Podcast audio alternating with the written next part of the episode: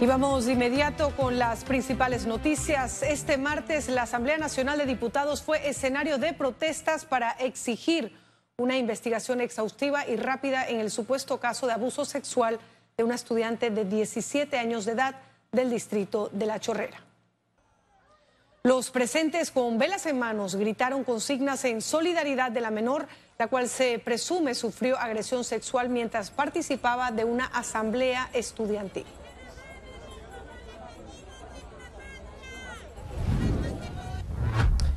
Y siguiendo con este tema, tras la presentación de una denuncia y la investigación por parte del Ministerio Público, exigen certeza del castigo en el escándalo de la diputada juvenil víctima de supuesto abuso sexual.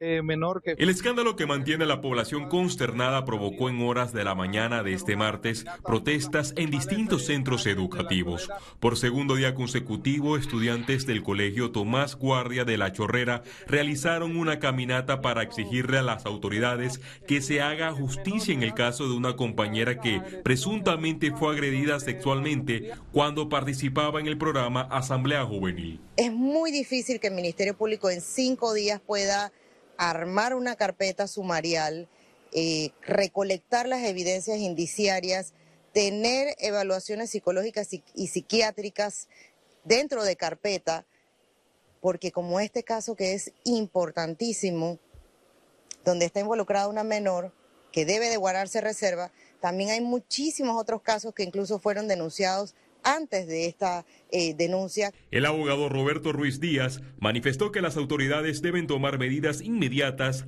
aplicando la separación y destitución del cargo de los responsables.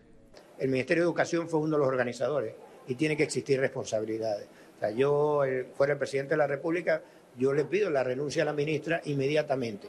Ella me podrá dar las versiones que ella quiera, pero no nos puede decir que se acaba de enterar de esta situación. Quienes han formado parte del programa Asamblea Juvenil lamentan el hecho y la poca inmediatez del Ministerio Público. Realmente es una, una eh, situación muy triste y, me frustra de verdad porque eh, es algo que nunca había pasado y que estas situaciones pasen realmente deja mucho que decir porque se supone que un ente como la Asamblea no debería de permitir que esas cosas se estuviesen dando y más aún de, personas que son menores de edad. Pese a los señalamientos de los familiares de la menor, hasta el momento no hay ninguna persona prendida. Félix Antonio Chávez, Econius. En otro tema, el órgano judicial suspendió la audiencia ordinaria por el caso de Brecht, que debía iniciar en su fecha alterna este miércoles 27 de septiembre.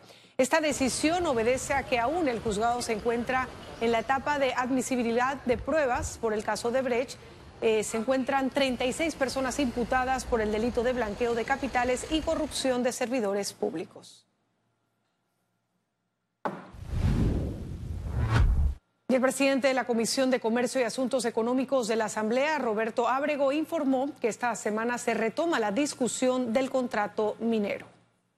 Entonces estamos estableciendo fecha para entrar a discutir el primer debate y esto va a ocurrir el jueves a las 10 de la mañana aquí en el Salón Azul. Obviamente ahora el, debate entre los diputados que forman parte de la Comisión de Comercio y Asuntos Económicos y obviamente pueden participar aquellos que no forman parte, pues tienen derecho a voz.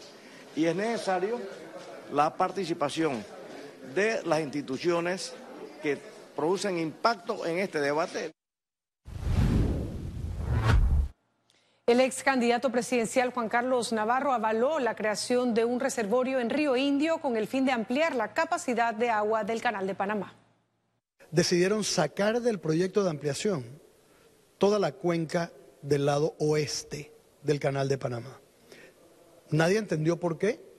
Porque el proyecto original de ampliación del canal incluía la cuenca actual y también toda la parte oeste de la cuenca del canal y sus áreas adyacentes, incluyendo la cuenca hidrográfica del río Indio.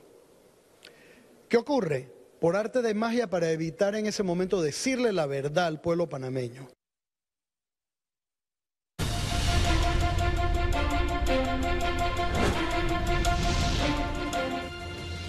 El candidato presidencial Rómulo Rux confirmó este martes que Luis Casís será el compañero de fórmula de Willy Bermúdez para la alcaldía de Panamá. Nuestro compromiso es postular un independiente como vicealcalde de la ciudad de Panamá y por eso hemos escogido a Luis, quien ha aceptado dicha postulación, anunció el candidato presidencial Rómulo Rux. De hecho, Rux conoce bien a Gasís, ya que fue su compañero de fórmula en las elecciones generales de 2019. Y tras confirmar una alianza con el candidato presidencial independiente Melitón Arrocha, el presidente del partido País, José Alberto Álvarez, manifestó que no traicionó a Rómulo Rux. No, no, para nada. Ya nosotros eh, con Rómulo y con José habíamos eh, dicho hasta aquí llegamos, eh, la decisión del partido panameñista de excluirnos de las conversaciones por una decisión del directorio de ellos, eh, fue determinante. Eso fue determinante para que se terminaran las conversaciones con ellos.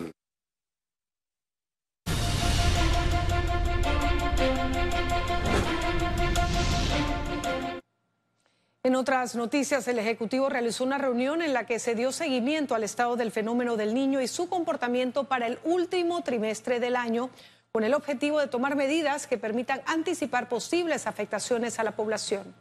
Durante la reunión se informó que se prevé que el niño continúe durante el invierno del hemisferio norte con más del 95% de probabilidad entre enero a marzo de 2024. En lo que respecta a lluvias, el primer semestre de 2023 ocupa la posición número uno en el ranking de los años más secos en un análisis histórico desde 1981. Economía. Y este 26 de septiembre inició el Panama Black Week en centros comerciales a nivel nacional con descuentos de hasta 70%. En un recorrido por centros comerciales se registró un amplio movimiento de personas aprovechando las ofertas y descuentos para hacer sus compras. Este Panama Black Week se extenderá hasta el 2 de octubre, según informó la Asociación Panameña de Centros Comerciales.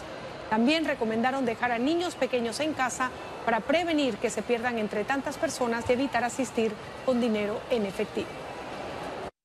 Tecnología, los departamentos y las tiendas de tecnología van a tener muy buenas ofertas, que el panameño siempre se prepara para esta temporada comprar esos televisores y reemplazar algunos artefactos tecnológicos y electrónicos, la parte deportiva, ropa, moda, joyería, en fin, vas a encontrar todo tipo de productos con promociones y descuentos.